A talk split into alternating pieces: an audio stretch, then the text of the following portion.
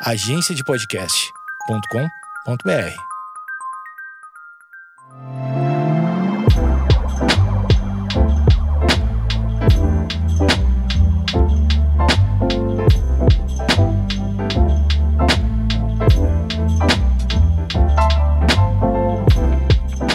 Oi, como vai? Tudo bem? Você está ouvindo o episódio 3 do podcast Sinto Muito. Hoje nós vamos tratar de um sentimento. Minto, não um sentimento. Uma emoção. Ah, lembrando que são coisas diferentes, emoções e sentimentos. Uma emoção vilipendiada. Uma emoção maltratada, uma emoção espezinhada, desprezada, e, no entanto, que tem também um lado positivo. Estou me referindo ao medo. Sim, o episódio 3 do Sinto Muito é sobre o medo. Até agora, eu só falei de coisas em tese positivas e eu mostrei, bom, eu acho que eu mostrei, que elas não são totalmente positivas. Primeiro foi a paixão, depois foi o amor. Ambos, paixão e amor, geram pautas maravilhosas uh, para filmes de Hollywood. Mas tem seu lado ruim, principalmente a paixão. O amor também, porém menos. Agora, o medo também gera filmes de Hollywood, só que de terror. Quando nada, de suspense.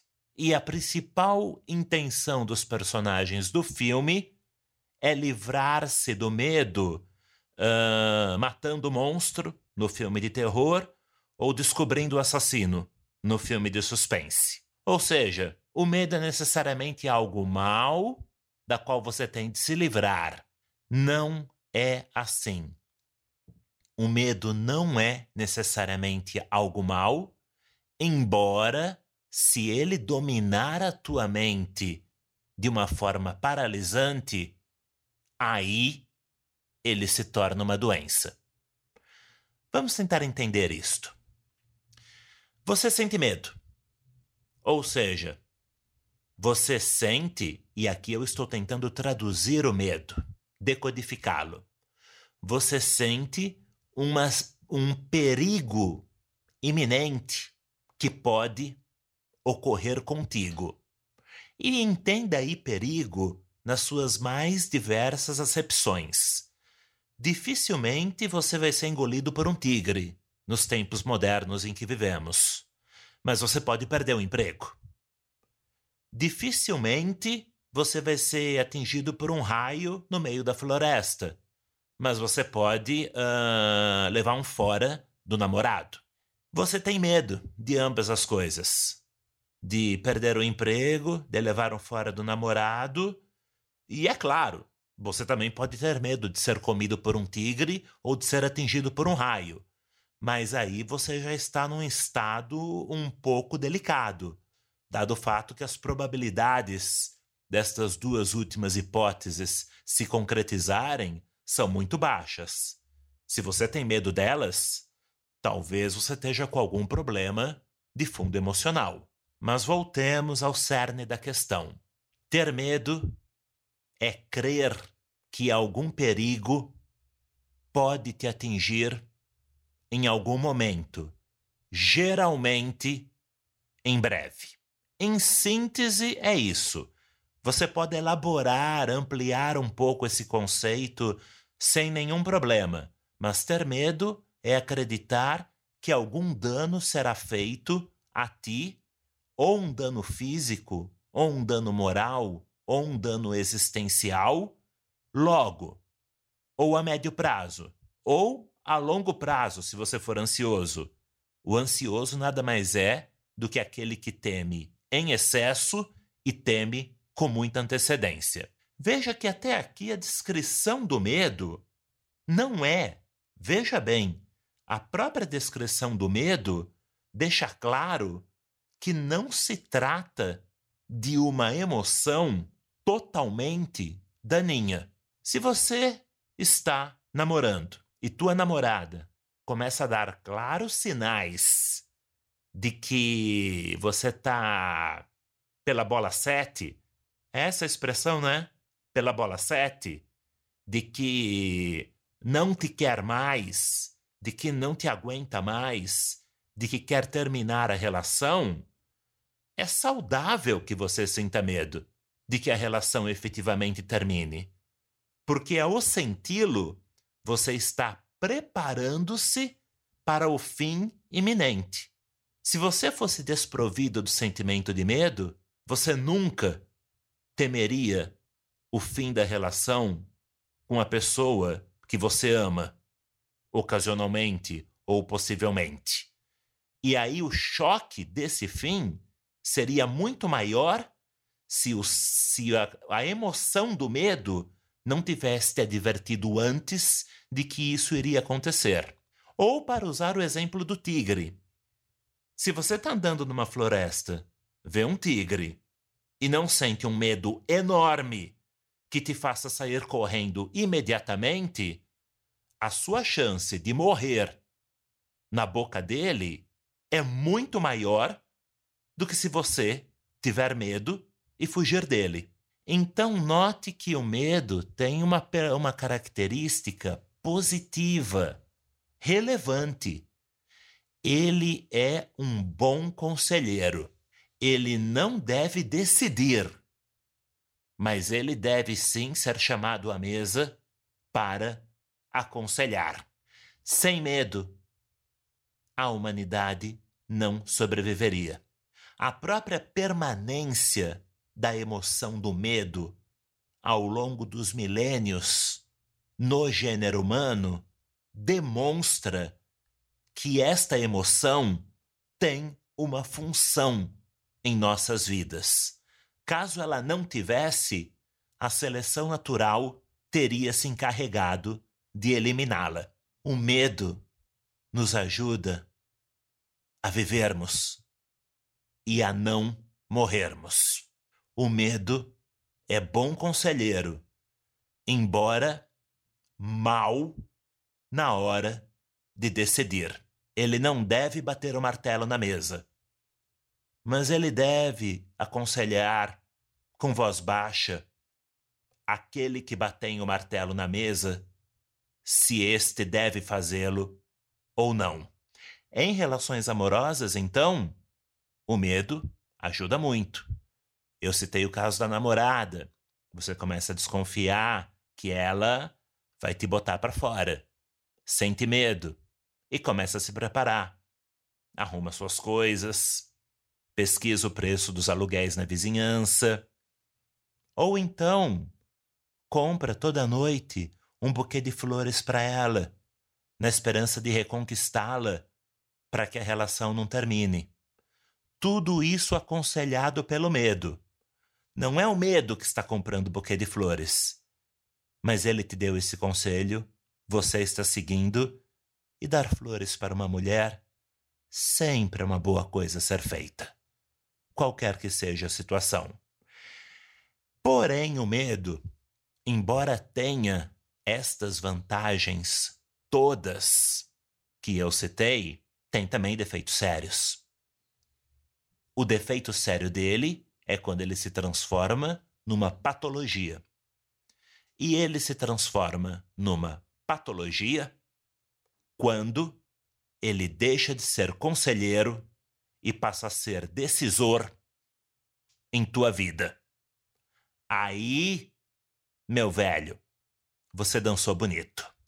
Quando tuas ações passam a ser ordenadas pelo medo, quando o fator temor deixa de ser apenas um elemento num coquetel de vários fatores que desembocam nas tuas decisões acerca de sua vida e passa a ser o único, não apenas um em um coquetel, mas o único a determinar o que você vai fazer da própria existência, aí você dançou, meu velho.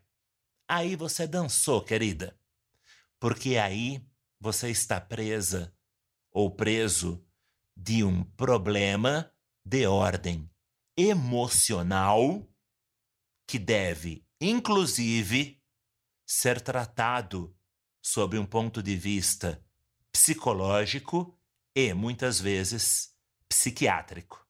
Eu já conheci ao longo da minha vida pessoas paralisadas pelo medo. O medo, quando toma conta do ser humano, a principal característica dele é paralisar o ser humano. O, o medo, enquanto conselheiro, te faz agir mais e melhor. O medo, enquanto decisor, te faz agir menos e pior. Você não consegue se mover porque o medo tomou conta do seu ser e, inclusive, neste estágio, ele deixa de ter este nome e passa a receber outro nome, a saber, pânico. Quem está em pânico não se move e, caso se mova, só fará bobagens. Tanto uma hipótese como outra são péssimas para você. Portanto, fuja de ambas. Em primeiro lugar, entenda que as ameaças que a vida nos coloca, não raro, parecem mais feias do que de fato são. A maioria de nós, não todos, né? Há aqueles deslumbrados que acham que o mundo é um mar de rosas. Mas hoje em dia são cada vez menos, porque as hipóteses em contrário, uh, os fatos em contrário, demonstram que o mundo não é um mar de rosas. Mas para a maioria de nós, as coisas parecem assustadoras num nível em que não deveriam aparecer. E é o medo, quando em excesso de dosagem, que faz com que essa percepção se solidifique em nós. E uma vez solidificada, meu Deus, o mundo é um lugar terrível, socorro, quero sair correndo. Uma vez solidificada tal visão de mundo, atenção para, esse, para, para esta expressão, por favor. Visão de mundo. Uma vez solidificada a visão de mundo de que o medo, aliás, minto, uma vez solidificada a visão de mundo de que uh, a realidade que nos cerca é o pior dos mundos possíveis e que vivemos no inferno, automaticamente a profecia se autocumpre e sua vida começa a se tornar infernal. Porque você é aguilhoado diariamente pelo pânico de viver nas trevas, no Hades, como diziam os antigos gregos. Era o nome que eles davam para o inferno. Você não precisa se submeter a essa forma patológica, ou seja, doentia de medo. Você pode livrar-se dela dizendo: não, o mundo não é isto. Há um sentimento, minto, uma emoção dentro de mim que está me dizendo que o mundo é isto. Mas eu não devo acreditar nela. E aí nós entramos num ponto muito importante, não só deste episódio, mas de todo o Sinto Muito, de toda a programação do Sinto Muito, de todos os episódios. Desconfie de si mesmo sempre. Não ache que está sempre errado. Não ache que o que você sente está sempre errado. Mas não ache que o que você sente está automaticamente correto. Desconfie do medo, assim como você desconfia do amor assim como você desconfia ou deveria desconfiar da paixão. Deveria, esta é a palavra. Você deveria desconfiar do medo, como deveria desconfiar do amor, como deveria desconfiar da paixão. E como é este deveria? É com alguma intensidade, porém não de forma total. Portanto, voltando para o exemplo da emoção que é tema deste episódio do Pod. Não acredite 100% quando o medo te disser que tua morte é iminente. Se você acreditar nisso 100%, você vai ter algo chamado síndrome de pânico. Você vai palpitar, teu coração palpitará muito fortemente. Você não vai conseguir respirar. Você vai sentir um pavor que vai congelar o sangue dentro de suas veias. As pessoas vão ter de te socorrer. E ao final, o único mal real que você terá dentro de si não será nem no teu coração, nem nas tuas veias, nem nos teus pulmões. Será em teu cérebro. Não acredite quando o medo te disser que o fim do mundo está logo após a próxima esquina. Ele não está. E você não é obrigado, e voltando àquilo que eu falei, uma lição importante, não apenas para esse episódio, mas para todos os episódios do Sinto Muito. Você não é obrigado e não deve confiar cegamente no que você sente. Não o faça. Aí sim, neste momento, deixe o racional dominar o emocional e submetê-lo. Se você sente um medo enorme, sente-se numa cadeira durante 10 minutos, respire fundo e diga para si mesmo: esse sentimento não corresponde à realidade. O que eu estou sentindo agora não é verdadeiro é apenas uma sensação, sem espelho no mundo real que me cerca. Eu não vou permitir que ela me engane. Eu não vou morrer agora. Eu não serei demitido agora. Meu namorado não terminará comigo agora. Eu vou seguir em frente, vou fazer meu trabalho, vou dar um beijo no homem que eu amo ou na mulher que eu amo esta noite e vou dormir em paz. Você não é escravo do seu cérebro. Você não é escravo das suas emoções e sentimentos.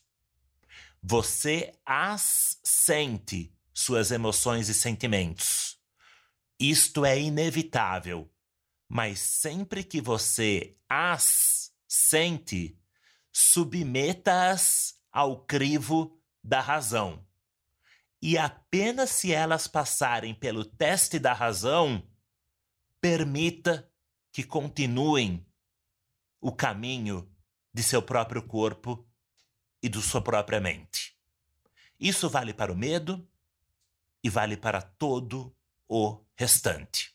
Portanto, meu conselho é: não desdenhe do medo. Ele tem uma função importante.